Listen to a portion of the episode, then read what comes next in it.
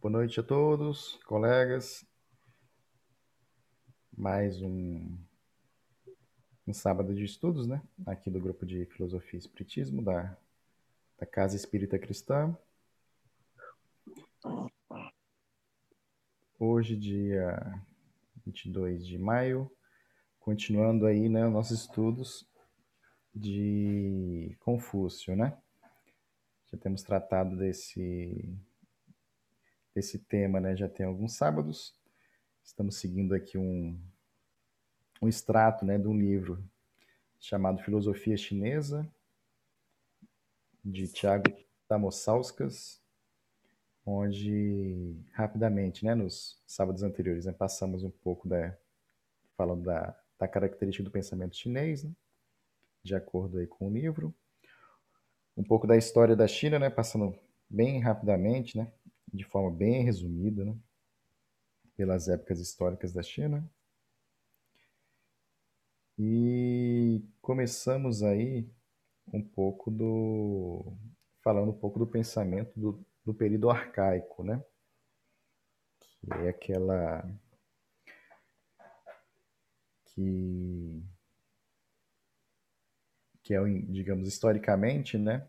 É um período onde tem-se o início né, da, da história registrada da China, né?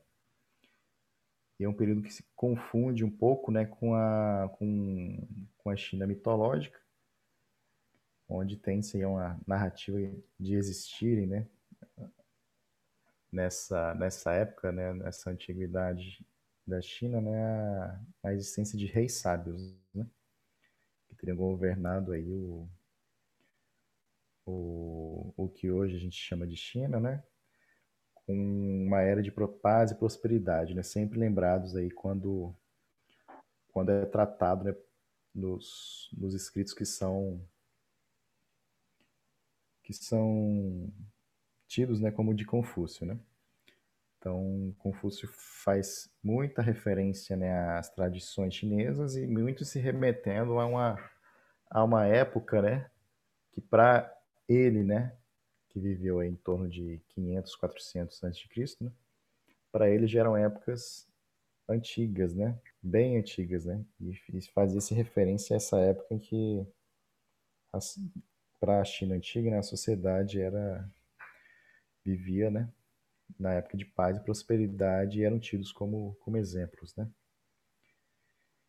Falamos aí também a respeito, né, da dos seis principais livros, né, que que são referenciados, né, como como os clássicos da literatura chinesa, né? O livro das mutações, I Ching, o livro das odes e poesias, Xi Xing, o livro da história, Xu Xing, livro dos rituais, Li Xing, e o livro da música, Yue Xing, o livro das primaveras e outonos, Kikun Xiu Xing, né? A gente falou... É, começamos, na, na, verdade, terminamos o último, último sábado, né? Chegando nessa parte da, do texto, desse extrato, né? Que eu, que eu fiz do livro do, de filosofia chinesa, onde ele cita esses cinco livros, né? Como os, os famosos aí, os livros clássicos da literatura chinesa. Aí eu cheguei a comentar, né, que a também de uma forma meio folclórica, né, mas que Confúcio era tido como o pai do concurso público, né, isso de uma forma um pouco mais caricata, né? que ele sempre recomendava, né, para para alguém que fosse assumir um, um cargo, né, dentro da de uma sociedade, dentro do estado, né, que ele deveria saber, né, esses seis livros base da, da cultura chinesa, né? E como uma forma também de estimular a educação, né? Mas também como algo que deveria ser o mínimo, né? Que alguém que, que assumisse um, um posto né? na, na sociedade deveria saber, né? E paramos paramos por aí, né? E Vamos dar continuidade a partir de hoje, né? De hoje, né? A partir desse ponto que, que paramos, né? Ok, pessoal? Ok. Beleza, bom, bom resumo, deu para a gente relembrar. É... Nesse trecho aqui do texto, ele acaba falando um pouquinho mais a respeito de um dos livros, que chama do Livro das Mutações, né? mais uma descrição um pouco mais, mais sucinta né, do que se diz a respeito do livro. Né? Eu queria pedir para você, Jordan, se puder fazer a leitura a partir do, do parágrafo, a partir do primeiro parágrafo, logo depois da citação dos livros. Pode ser? Claro. E quer que eu vá até onde? Até o fim ali? Era das 100, 100 escolas filosóficas? Pode, pode continuar a leitura até, até o fim. Sim. Tranquilo, aí a gente comenta. Né? Show. Este último foi provavelmente incluído tardiamente no canone chinês. Por isso, às vezes, se fala apenas dos cinco clássicos. Dentre eles, os I Ching é um dos mais influentes é um dos mais influentes livros na filosofia chinesa posterior, contendo as sementes tanto do confucionismo como do taoísmo. O I Ching é composto de 64 trigramas e uma série de comentários sobre eles. Cada hexagrama representa uma dada posição do cosmo, cosmos e seus comentários refletem sobre qual é a melhor atitude em cada situação, sendo usado como ferramenta de leitura da sorte. Além disso, o I Ching descreve um universo de bondade inerente e cada trigrama possui certos atributos morais. Estes atributos são citados como modelos a serem seguidos em cada situação. Estes hexagramas não são estáticos e estão constantemente fluindo um para o outro. O I Ching, portanto, traz em si uma filosofia de fluxo e mudança, onde nada é eterno e tudo muda o tempo todo. Apesar disso, o I Ching traz também a mensagem de que as mudanças são sempre diferentes configurações de elementos perenes que seguem ciclos e padrões imutáveis de transformação. Portanto, existe uma espécie de imutabilidade dentro da mutabilidade. Interessante. Nesse, nesse trecho que eu que eu estou trazendo aqui, né, para o estudo, né, ele não entra a fundo, né, dentro do, do Xing, né, mas ele traz, assim, uns três, quatro parágrafos, né, falando desse livro, né, porque ele é tanto importante, né, que, que é um livro, na verdade, anterior a Confúcio, né, digamos assim, e aí ele até cita, né, contendo sementes né, do confucionismo, tanto do confucionismo como do taoísmo, né, que daí também são filosofias de uma mesma época, né, com pessoas diferentes, mas diferentes em si, né. E eu acho interessante aí essa citação, a gente pode em algum outro momento, né, até trazemos um extrato aí, né, do, do, do, do conteúdo do Sting e disseminarmos aqui. Lembrei, lembrei de é, Heráclito, né, que fala da mudança, de que tudo, tudo muda, né, a impermanência. É Heráclito? Eu Nada é permanente, exceto a mudança, ele mesmo. Heráclito, né? legal. É, o... é interessante, né, que a, o próprio Xing, ele é conhecido como o livro das mutações, né? E, e fala dessa questão da constante mudança, né? Da constante fluxo né? no universo como um todo, né? E achei isso interessante, que a gente faz diversos paralelos com o que a gente já estuda, né? Vocês acabaram de citar Heráclito, né? Mas tem diversos outros exemplos, né? A nossa própria Eu... vida material, né? Ser perene. Aham. Exato, eu fiz um. Ah, desculpa, pode... desculpa. Não, não, pode falar, pode falar. É porque me veio à mente, é um paralelo claro, até um pouco a Gênese das obras básicas, né? O livro A Gênese de Kardec, que ele vai falando tanto da questão dos fluidos como da questão das composições em transformação física e espirituais. E aí, quando a gente vai aprofundando né, outras obras assim, espíritas, a gente percebe também que é basicamente isso que os chineses já pegaram há muito tempo atrás, né? De a transformação ela acontecer com os mesmos elementos, tipo Lavoisier falou para a gente, em diferentes estados da matéria, em diferentes manifestações da própria vida, né, vida física. Eu gostei muito dessa dessa vibe que tem o I Ching, por esse resumo, que é uma história da mudança de imutabilidade dentro da, é, da mutabilidade. Então, é meio que assim, no geral, há uma certa imutabilidade no sentido de que são os mesmos elementos, mas quando dispostos de formas diferentes, a vida se transforma. E fazendo paralelo com a, a, vida da gente, além da parte física, é mais ou menos assim que funciona, né? As, as situações, nada é tão permanente assim, e a partir dessa compreensão, a gente começa até a ter um desapego maior à vida material, como também a necessidade de controle. E aí já cria pontes com outras escolas, né, como o estoicismo, como a própria doutrina espírita fala várias vezes, e assim por diante. Eu peguei muito nessa vibe.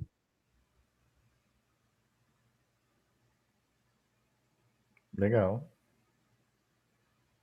Eu ia fazer aquele lembrete, né, da na época que a gente estudou hermetismo também, né, da questão dos ciclos, né? De entender cada ciclo, né, também, né? É os ciclos de alta e baixa, né? E que nos diversos planos de existência, né, também estamos dentro dos nossos ciclos, né? Ciclos maiores, né, que a gente chegou a comentar na época, né, ciclos materialistas, depois voltando o pêndulo para um lado mais espiritualista, né? Onde a gente consegue observar na história e, e mesmo na, no, nos nossos dia a dias também, né? No nosso dia a dia, né? Que é a questão lá da como lidar, né, com as com as com as mudanças em si, né? Um dia pode ser bom, o outro dia pode ser ruim, né?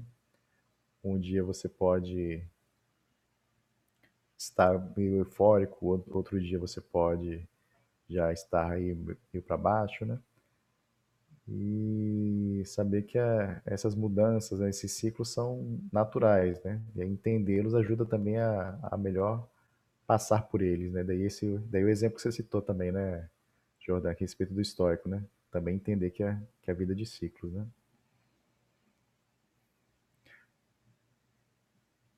Exato, exato. Legal.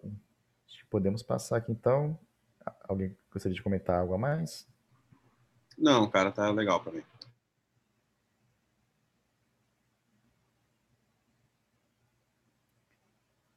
Ah, Se alguém puder ler para mim, porque eu preciso resolver um negócio rapidinho aqui, tá, gente?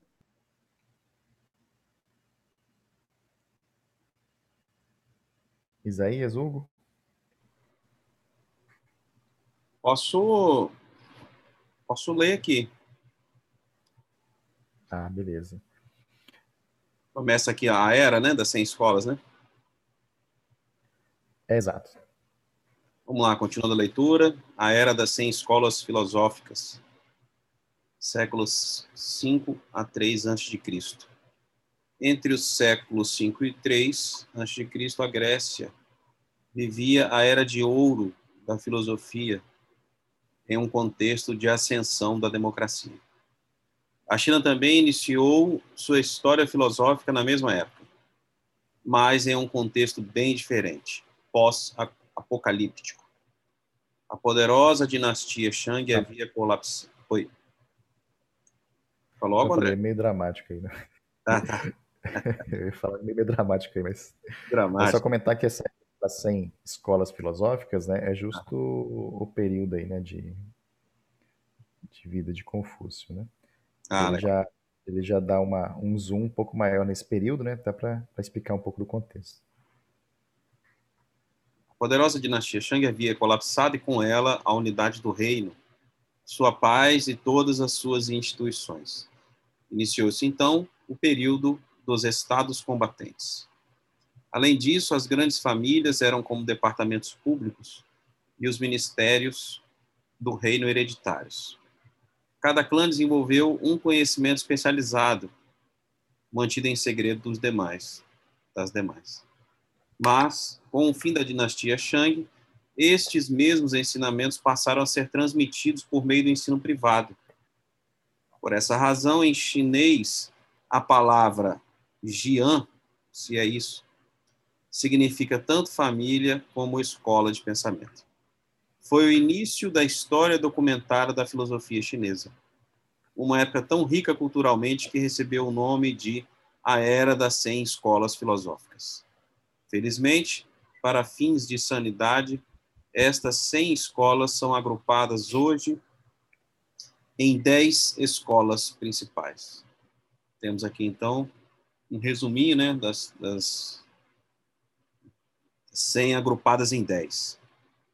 Escola do Yin Yang, formada por astrólogos reais. Ensinavam astronomia, astrologia e uma visão de mundo na qual as combinações entre o princípio feminino Yin e o princípio masculino Yang produz, produzem todos os fenômenos do universo. O famoso I Ching.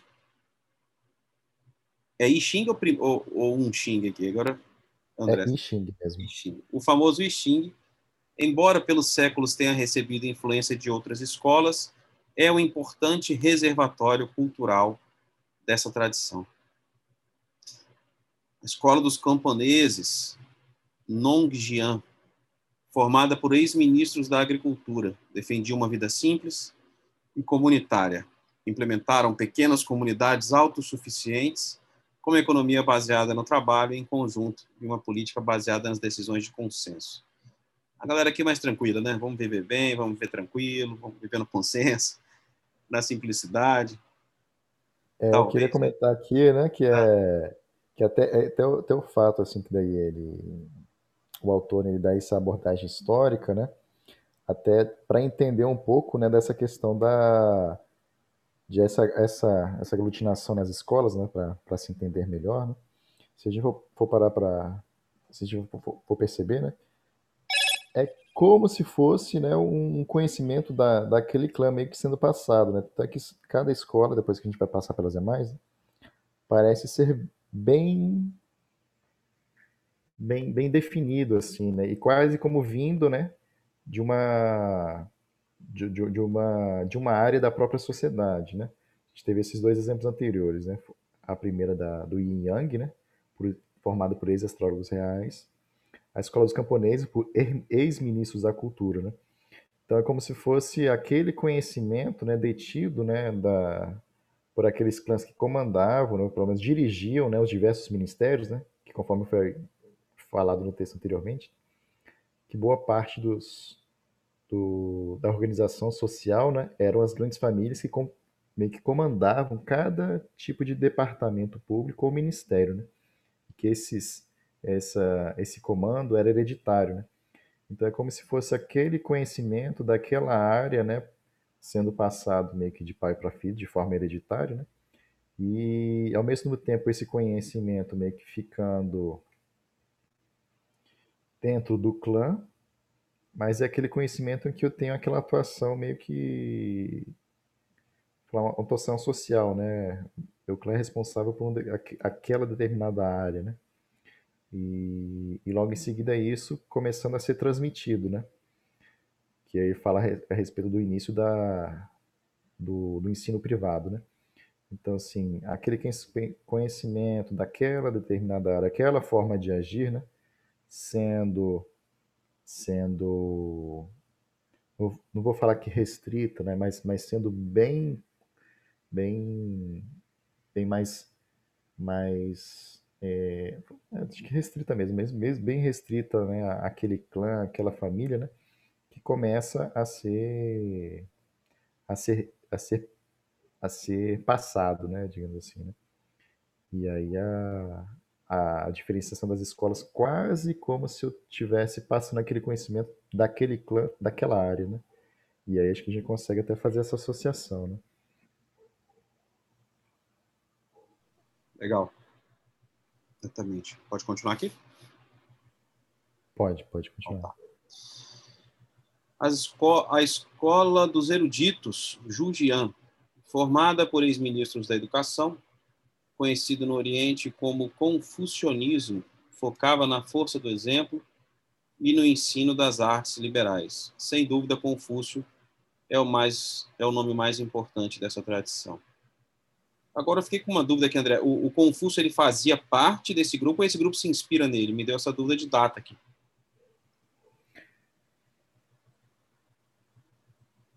Opa.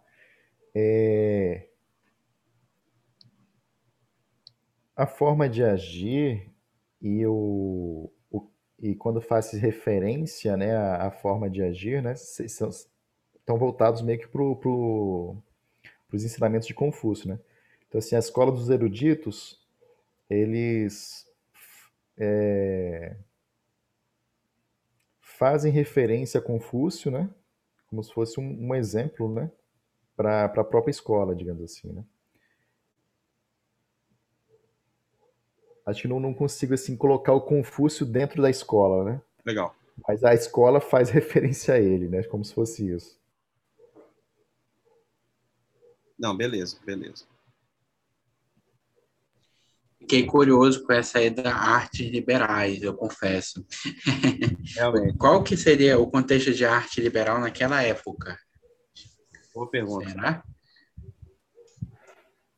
Cara, eu tenho umas passagens aqui que eu deixei assinalado no, nos analetos, que dei a lida, que ele acaba comentando, né, a respeito do, do que se preocupar, né?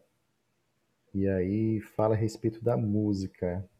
Depois eu, eu, eu tento dar uma resgatada aqui na, nas minhas marcações, mas eu, eu acho que está muito ligado à, à música, se não me engano. Hum. Claro que não deve ser só isso, mas sim, eu, eu lembro de, disso um pouco mais específico, né? Mas eu tento dar uma resgatada aqui e depois eu passo para você. Legal. Show. Bom, uns eruditos aí que são ex-ministro da Educação, né? Confúcio sendo o nome mais importante dessa tradição. A escola de Mo, Mojian, formada por ex-cavaleiros, soldados da corte, se tornaram mercenários de defesa. Eram os mantenedores da ordem e assim empregavam uma filosofia de amor universal, reciprocidade e dignidade entre todos os seres humanos, independente de status ou clã. Seu grande nome foi Motse, que dá nome à tradição. A Escola dos Nomes, Minjian, formada por ex-ministros de cerimônias.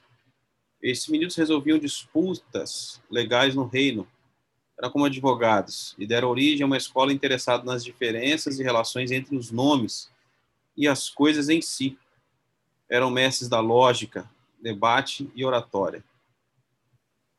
Aqui, pelo que eu estou entendendo, foi um, foi um agrupamento de afinidade, né? Agora que acabou a dinastia Shang, né? Bom, bom, quem pensa igual monta seu clã.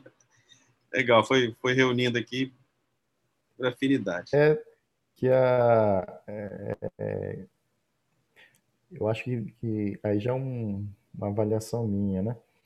Uhum. Que como, como não como so, socialmente, né, me, me, parecia meio que uma estrutura meio que mais rígida, né? Onde tem essa questão do, da sua posição social e daí você é, entrar em acordo, né, com a sua posição e fazer assim, o, seu dever, né, digamos assim, né? Dentro, dentro da posição que você está ocupando, né? Ou como filho e pai, né, de, naquele exemplo, né, da, da relação mais familiar, ou como o, o subordinado e o, e o, e o dirigente, né? E aí eu, eu, eu vi mais ou menos dessa questão do, do, dos clãs, né? Meio que terem essa, essa, essa, essa detenção do, do conhecimento, né? Uhum. Eu lembro também na questão até, até um pouco mais recente, né, quando uh, logo antes, né, da, da Revolução Industrial tinha-se também muito muitas questões dos artesãos, né? As escolas de artesãos, né, onde aquele determinado ofício, né, era passado meio que secretamente também, né? O ofício aí de, de marceneiro, o ofício do ferreiro, o ofício, os diversos ofícios meio que pré-revolução industrial, né? Então se tinha-se essa essa questão da passagem do próprio conhecimento, aí no caso, um conhecimento, digamos, técnico, né? Mas que também era bem passado quase que diretamente, né? De pessoa para pessoa, né? Depois, acho que com a, com a Revolução Industrial é que é, tem essa questão né, da, de você reorganizar os processos, né? E aí o, o processo existe e tem essa questão do conhecimento já não está tão voltado né, para a pessoa, né? E sim para olhando o conhecimento agora na organização, né? E acaba que você tira um pouco né, da questão né, da, do conhecimento, deixando ele um pouco mais, olhando o conhecimento técnico, né? Tira um pouco do conhecimento, tira um pouco do poder, né? Do, do artesão, bota o poder um pouco mais na, na estrutura, digamos, da, da empresa ou da sociedade, né? De uma sociedade. E aí a, a questão da, da, da criatividade ou daquele conhecimento ser um pouco mais mais assim, menos dono do menos é menos do indivíduo, né? E é um pouco mais do, do coletivo daquela empresa, né? E aí, a, aí entra-se até um pouco mais do lado apenas da mão de obra, né? Assim, acabei fazendo um pouco da, de uma comparação. Legal. Eu achei, sabe o que eu achei muito interessante? É que você vê que, apesar das diferenças de afinidades, eles tinham uma grande semelhança que é a ideia de viver em comunidade em que a gente tenha uma certa fraternidade, sabe? Busca um conhecimento de acordo com que cada um se afiniza, cada grupo se afiniza.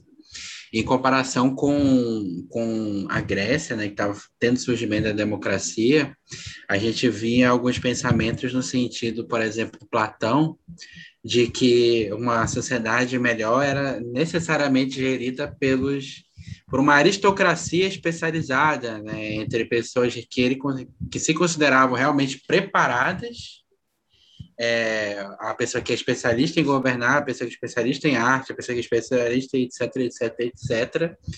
E aí você vê meio que no mesmo momento surgindo do outro lado do mundo um movimento contrário, né? Com como ruiu o império, parece que a China ela sentiu a necessidade de testar um novo modelo de sociedade em que as pessoas estivessem horizontalmente iguais em autonomia, em valor, né, em, em autoridade, inclusive, e uma busca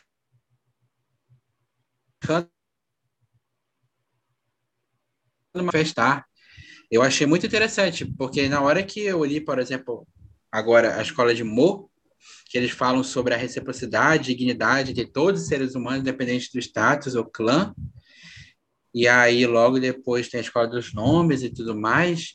É, eu percebi que, que tem uma clara diferença na filosofia chinesa e grega que está surgindo no mesmo momento, né? Enquanto os gregos procuravam a melhor forma de governar, parece que os chineses acharam a preocupação não era a governo em si. Era como é que a gente vai lidar com as relações humanas aqui de igual para igual, de maneira que seja realmente justo. Pode ser uma viagem muito grande minha, mas eu, eu percebi muito nesse sentido também. Ah, bem, bem observado, cara. Essa diferença de cultura, né? Sim, até pelas experiências, né? Porque você via que na Grécia eles estavam começando uma experiência de vamos debater, Vamos várias escolas debatendo entre si, um espaço democrático muito bacana. Só que era realmente era meio que elitista, porque ainda tinha aquela questão de que cidadão era homens, gregos, e por aí vai, enquanto a China é o contrário, é meio que todo mundo era um cidadão que podia, por afinidade de interesses, conversar, debater, discutir, em vista do império que ruiu. Parece que eles meio que criaram uma certa repulsa, né? de um poder sobre as pessoas devido a anos de império. Não sei.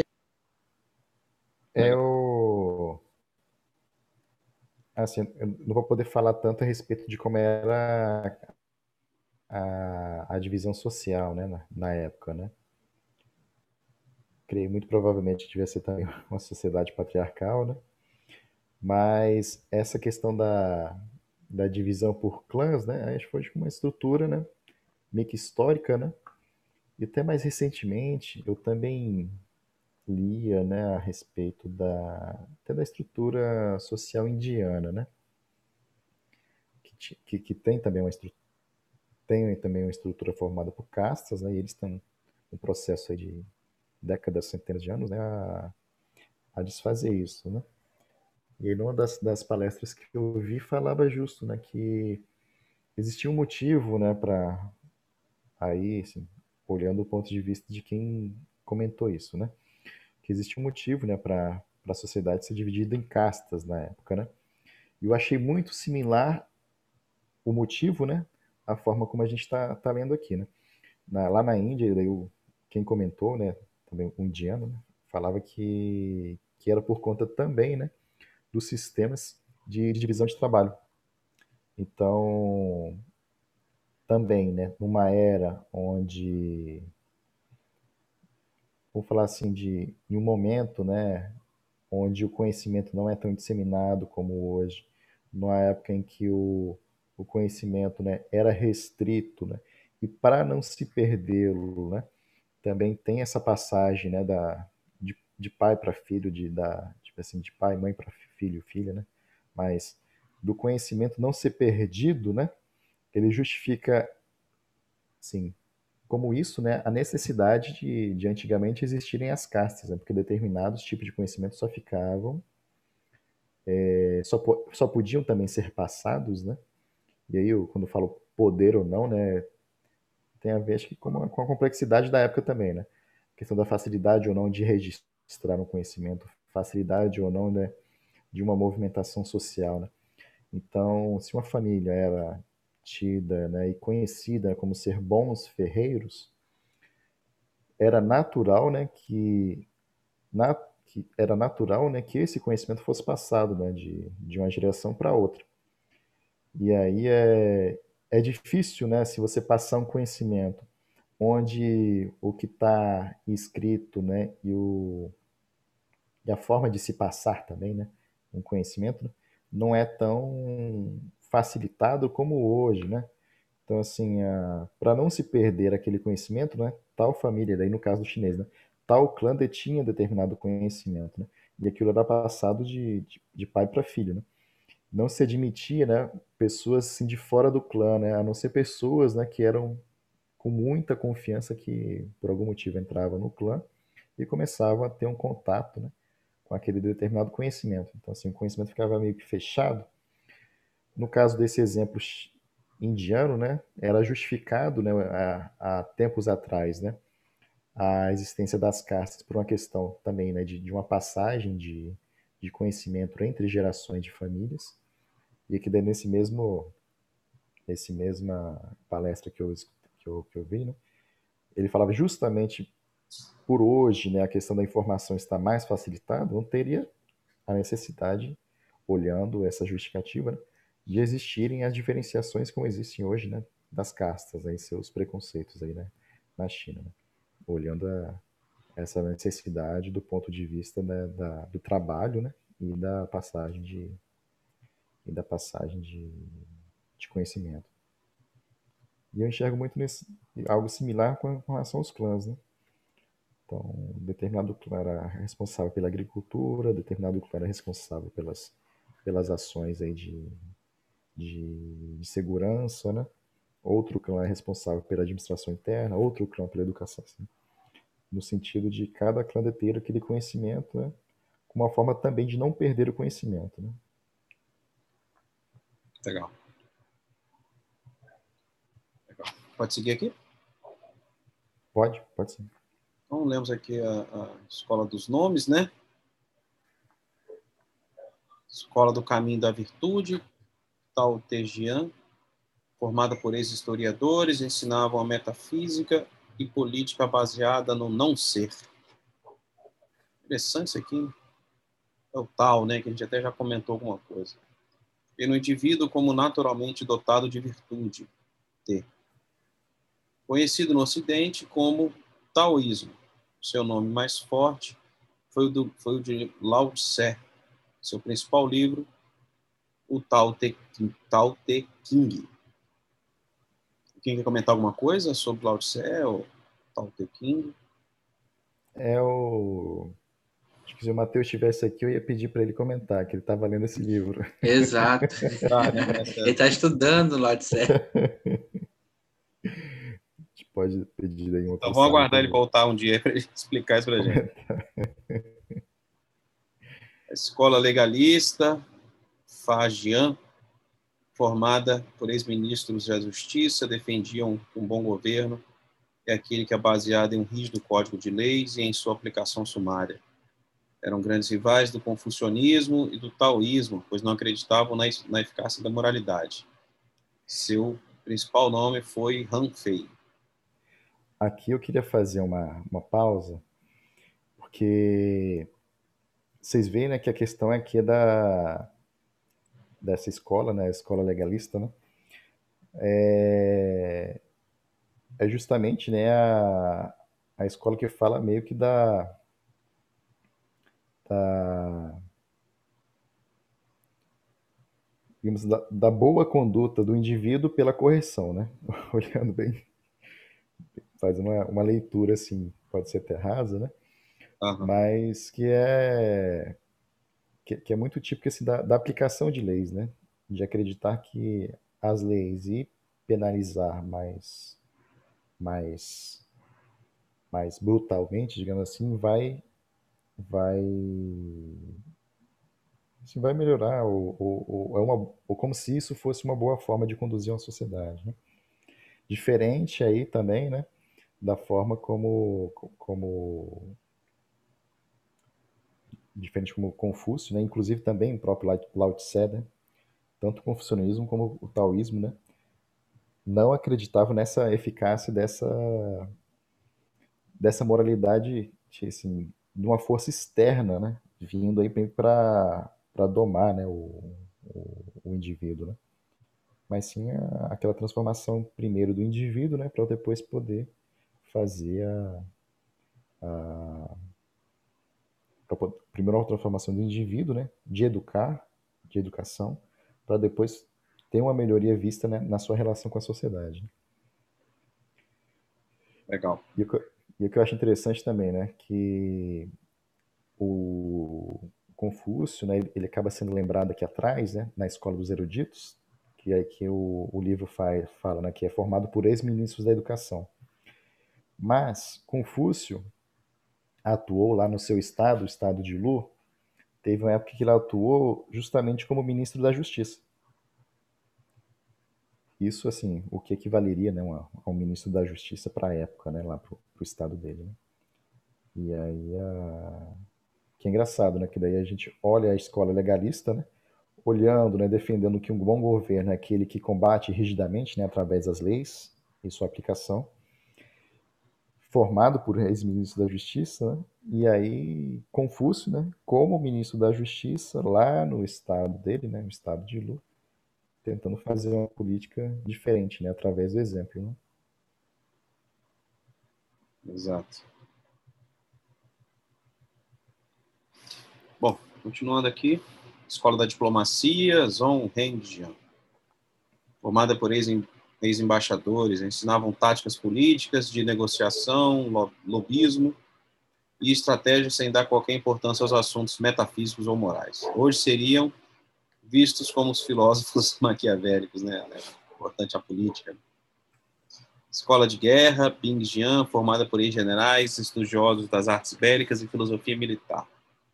A guerra é entendida como a arte mais importante e seus princípios como possíveis de, de ser extrapolados para qualquer campo da vida. Seu principal nome, muito famoso aí, né, Sun Tzu, ficou particularmente famoso no Ocidente com a publicação de Arte da Guerra. Esse aqui é famoso, não sabia que ele era dessa época aí. Escola Eclética, Zajian, formada por ex-conselheiros, foi uma tradição tardia que ensinava um pensamento eclético e pragmático. Buscou unir e harmonizar o que considerava conhecimentos úteis das várias escolas existentes.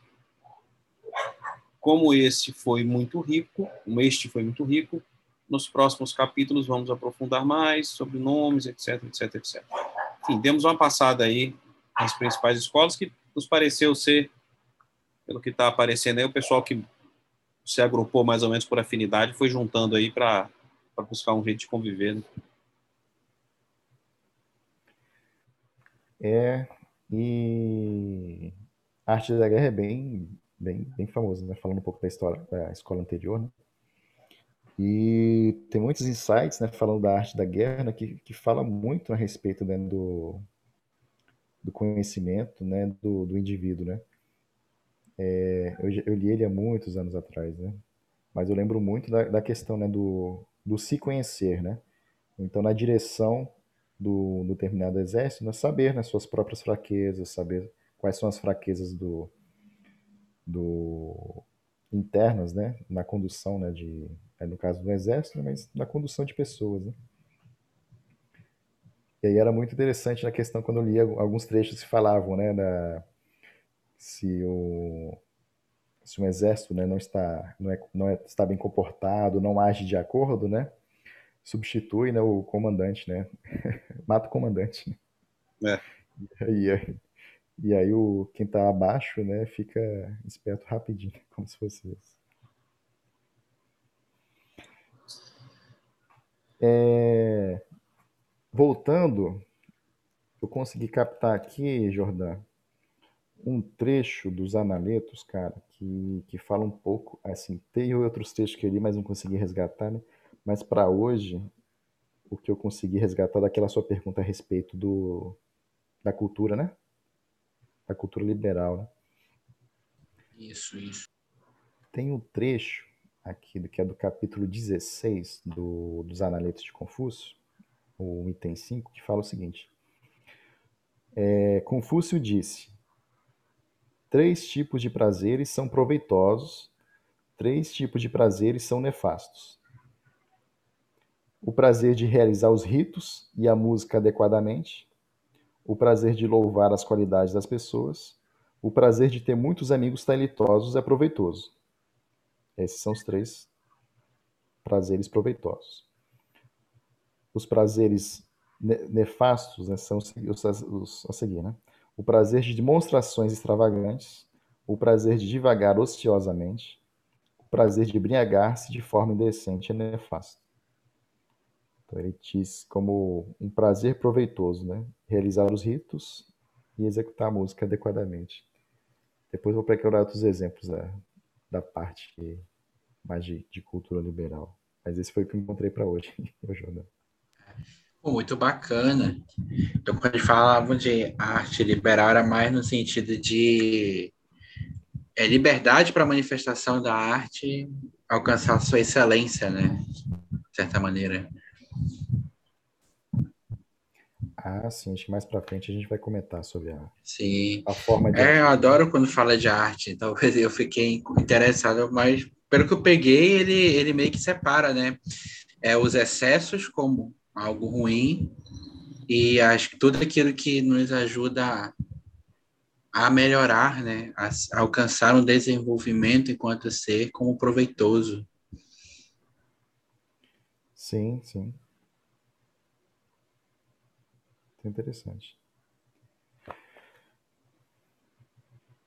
famosa reforma íntima, não é mesmo? É isso aí. Nessa é isso aí. Pessoal, acho que já dá para a gente começar aqui, então. Toda uma introdução para falar né, de, de Confúcio. Agora é o capítulo de Confúcio em si. Legal. Querem que eu continue lendo? Alguém quer ler?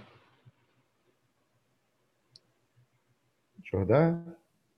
Posso ler, já que eu parei cedo aquela hora? Tá Valeu. Vamos lá. É, Kung Fu Tse, Confúcio, o pai do pensamento chinês, 551 BC, eu não lembro o que é o BC. É, então vamos lá. Ah, pois, antes de Cristo. Beleza. Confúcio, o fundador da Hujian, Escola dos Eruditos, foi sem dúvida o mais influente e importante pensador chinês de todos os tempos. Ele foi o maior, maior professor privado no período das 100 escolas filosóficas e o primeiro sábio da China a ensinar multidões. Centenas de estudantes o acompanhavam em suas viagens e ele teve dezenas de discípulos famosos que buscaram continuar o seu trabalho. A primeira coisa a se destacar é que ele nunca alegou ser portador de uma nova forma de pensar. Muito pelo contrário, todo o seu sistema foi criado a partir de uma, de uma profunda compreensão dos valores e tradições do período arcaico. Ele ensinava a tradição dos seis livros clássicos e foi considerado por muito tempo como sendo seu autor ou editor, embora hoje se saiba que estes livros são muito mais antigos. A escola dos eruditos buscava ensinar como se forma executivo uma posição de junzi, ou seja, de cavaleiro, algo que alguém que busca a virtude e benevolência para criar uma sociedade justa e estável. A base de seus ensinamentos é o cultivo do REM e do I. Continua alguém gostaria? Duas, são como se fossem duas características, né, da, da da, da escola em si, né, do, do, do, pensamento de Confúcio, né? E aí vai ficar bem, bem claro, acho que apesar de estar indicando que dois, dois itens, né, o RIM e o, e o I, mas acho que já dá uma boa ideia, né? Pode, pode continuar. Beleza, então. Pode André, falar. Só um, só um comentário à parte aí é, não tem nada a ver com o texto, não. É, em 569 a.C., nascia Pitágoras na Grécia. Em 563 a.C., nascia Buda na Índia. E 551 nascia Confúcio na China. Que proximidade de nascimento de sábios no mundo, né, cara? Interessante. E o Lao Tse do, do, do, taoísmo, ele também é contemporâneo de Confúcio. Aí, depois, da, se olhar a data de nascimento, se tiver alguma estimativa, provavelmente também vai ser muito parecido, Isaías. E aí, no século seguinte, nasce Sócrates, Platão, Aristóteles, né, e vem numa sequência de, de, numa sequência de ensinamentos para o mundo, né, de, de, é, de várias formas, né, religioso, filosófico, político, artes e tudo isso, né? vem uma sequência de ensinamentos para o mundo nesse sentido. Cara, que. Que legal. Acho que não tem outra palavra. não consigo exprimir outra palavra, na verdade. Quando a gente, quando a gente pensa assim que as coisas não estão à deriva no planeta, que existe para o nosso planeta um, um, um plano de, de, de desenvolvimento para os que aqui estão, né? É, eu acredito muito na, na, na, na, ideia que o Espiritismo traz sobre Jesus como governador da Terra e que há um plano de desenvolvimento desse planeta, né? Os que aqui estão, os que vieram de Capela, os que já são são daqui. E eu, eu entendo que esse esse esse nascimento assim não não, não, não se dá ao acaso, né? São espíritos que vêm realmente para deixar uma, uma, uma marca que nós estamos aqui hoje, né? 3 mil anos depois. Olha que louco, nós estamos aqui hoje, 3 mil anos depois, estudando a obra deles para tentar fazer disso uma inspiração de melhora. Então, olha, olha a, a potência né, do, do, do, que é o nascimento e o planejamento de um espírito desse. Caramba, e assim, a gente fica, eu fico, né, meio impressionado nessa questão, claro que tem a questão temporal, né, que, que é que essa essa coincidência absoluta, absurda, né? A gente sabe que não é coincidência, né? mas meio que de, de, de, colocar, né? Meio que quase como cirurgicamente, né? Nas, no que a gente tem né, da, de sociedades da época, né? Pitágoras aí na Pitágoras ainda, ainda foi ele é grego e não sei se é grego ou se é, se é egípcio. Não, ele, ele, é, ele nasce na Grécia, mas ele passa um bom tempo no, no Egito. É, cara. E aí Buda falece em 480, Sócrates nasce em 470. Caramba. E aí depois, um pouco mais adiante, nasce, nasce Platão, depois Aristóteles. Né? E aí as coisas vão, vão, vão... A sequência de ensinamentos vão acontecendo, né? Sim, sim. São sementes jogadas, né? estrategicamente, né? Em cada um desses lugares. Aí eu, eu hoje né, fica mais impressionado é, é o trio ainda, de, logo, logo depois, né? O Sócrates, Platão e Aristóteles aí, né?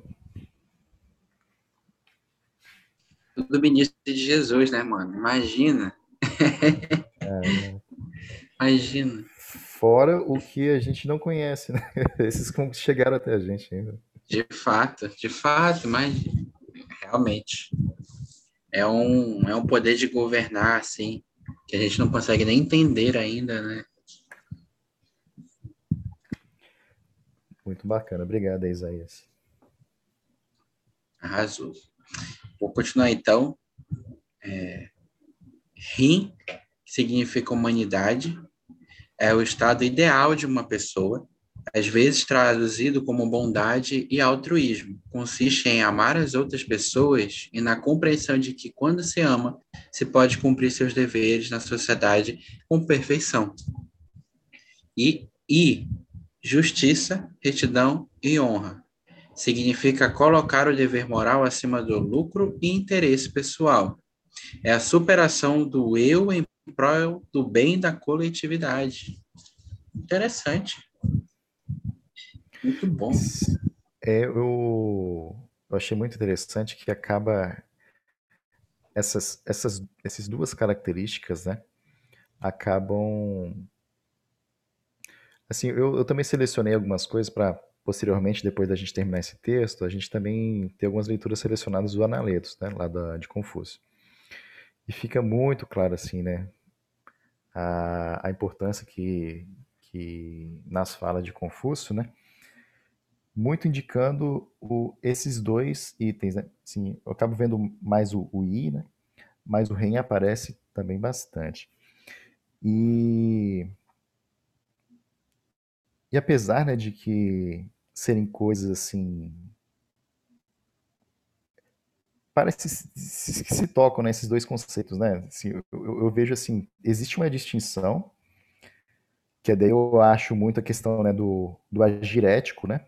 Com, com o I, né? E aí eu estaria até fazendo uma fazendo até uma comparação, né, como se fosse uma razão, né? E o REM desse amor pela humanidade, né? Do amor pela humanidade, mas assim, no sentido até mais amplo, né? Amor ao seu ofício também, né? amor, né, com as outras pessoas, né? Uma bondade, um altruísmo, né? Um, um algo que daí eu já, já, já olho assim do lado do coração, digamos assim, né? Aí eu fiz meio que associa associa essa associação, né? Do ir, né? Tendo essa questão da razão, mas da ética, né? Do fazer, né? da, dessas, dessa de, de, superação do egoísmo aí já do lado um pouco do lado individual, né, em função de, de algo maior, né, e do reino como um próprio amor, né? Eu fiz essa, essa, essa associação que eu achei bem, bem interessante. Sim, concordo. Para mim tem muito a ver com é, a questão se a gente for fazer uma ponte com o espiritismo, da lei de justiça, amor e caridade, né? Porque justiça, ela só é justiça quando tem amor, ao mesmo tempo em que ela tem essa questão da retidão, da honra, né? De colocar o todo acima do meu próprio interesse, o bem da coletividade acima do meu próprio bem. E aí é a união dessas duas que formam de fato uma justiça propriamente dita.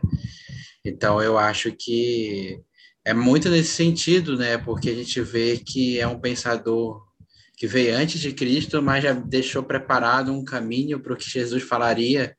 E aí, quando a gente tem essa compreensão, a gente percebe que a então que a mensagem é verdadeira, porque a partir do momento em que ela é repetida de maneiras diferentes, com pessoas completamente diferentes, é, que buscam ensinar a gente a ser melhor.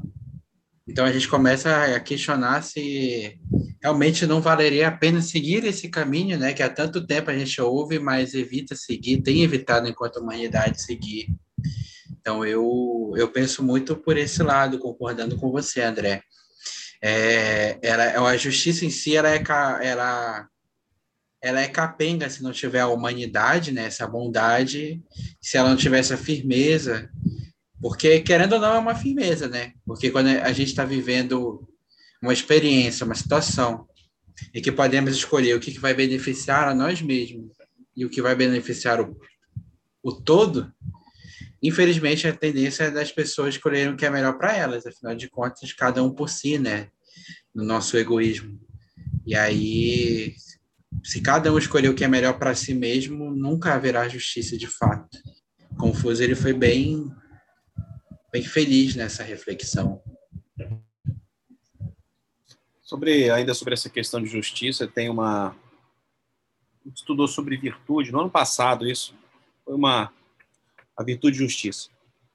Baseado muito no, no num vídeo da Lucelena, enfim um dos, dos das dezenas de vídeos que ela tem que ela fala muito sobre o conceito de justiça é, na, na ótica de alguns pensadores ela vem falando que a, a, o maior engano, né, é, é, é, entender que justiça é quando eu entendo que isso é o bem só para mim e não percebo que eu estou conectado com o todo, que é a humanidade.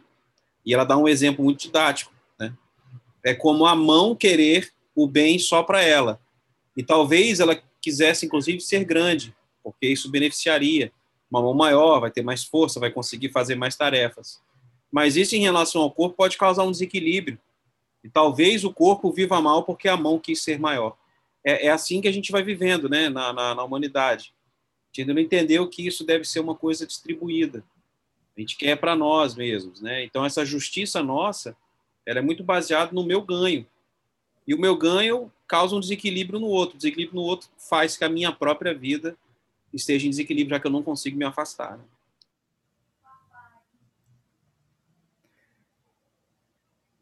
É muito legal. Perfeito. Pode falar.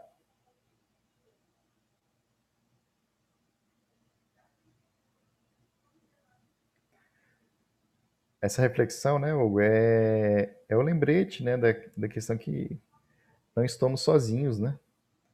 E aí, por diversas formas, nós é, estamos conectados, né, às outras pessoas, ao meio ambiente, aos outros seres, né? E que a, a nossa nossas ações né, têm tem consequências, né? Para as outras, externamente a, nós, né? Tem, tem as consequências, né? Isso é, isso é legal, né? Sim, é verdade. Eu estava pensando, não queria falar, tipo, agora eu me veio à mente e é, é muito interessante criar pontes com o que a gente tem vivido hoje. Essa reflexão da Maria Helena é maravilhosa. Eu não a conhecia e acabei de conhecer. Recentemente eu estudei na, na pós, como a gente está passando por uma transição de um momento de um tipo de sociedade para o outro, desde os anos 2000, né, do início dos anos 2000 até hoje, o que se intitula hoje sociedade formacional.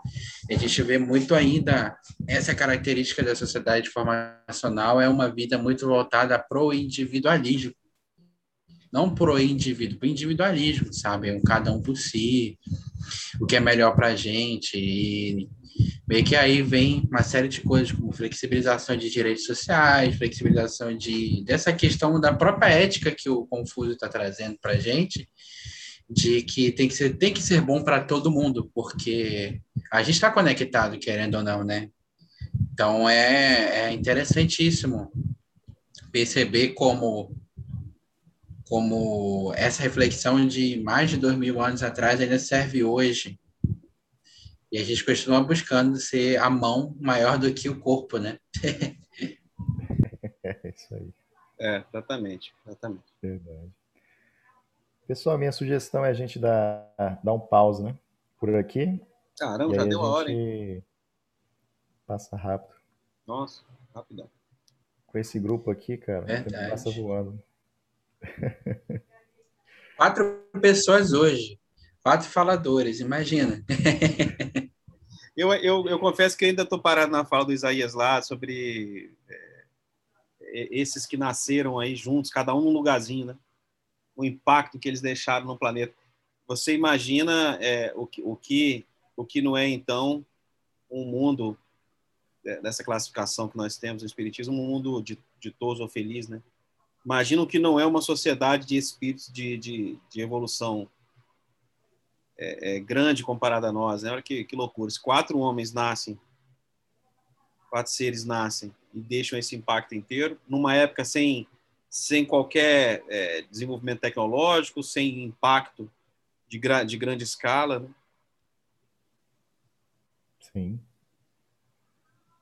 Nossa, sim. E aí meio que dá um, uma prévia do que é de fato viver no mundo num mundo realmente evoluído, né, moralmente, intelectualmente, porque geralmente a gente imagina só a galera super tranquila, serena, né, até como o André Luiz vai trazendo algumas reflexões do mundo espiritual, e se esquece que na verdade são todas as qualidades e virtudes do espírito desenvolvidas muito mais do que aqui essa sociedade, esse mundo dos espíritos mais evoluídos, né? Mundo feliz, mundo de todos. Então, cara, é realmente você me deu um gatilho aqui de refletir o quanto a gente não tem compreensão da profundidade do é. que é o mundo realmente é, vivendo vivendo bem, feliz. Bom, realmente. Um detalhe, um detalhe, a gente está refletindo sobre isso hoje, né? 2000 é, e 2021 da era vulgar, né? Depois de Cristo. Esses caras lá em 500, é, 560, 400 e alguma coisa, né? um, um, um povo que não tinha não tinha conhecimento a maior parte da população, lógico, né? A, a, a, população expressiva, parte expressiva da população, não tinha conhecimento nenhum conhecimento nenhum a não ser o lidar com o dia a dia. E essas pessoas vieram falando de coisas tão altas e tão profundas que é, foram refletidas na cultura do país e muitos deles, muitos deles, Pitágoras, é, Sócrates, Platão, Aristóteles, Plotino, os estoicos, influenciaram é, influenciaram a Idade Média, a Igreja, a Idade Moderna e continuam atuais até hoje. Imagina a profundidade dos caras, né? O nível e a profundidade dos caras. Acho que Jesus não era bobo quando estava ladeado com esses caras, não, né? Nem um pouco. Pois é, pois é. E, cara, é, é, é verdade. Não tenho nem o que, que dizer mais, porque como é que a gente vai falar que não tem progresso anterior se os caras já vieram meio que prontos, né? A falar dessas coisas.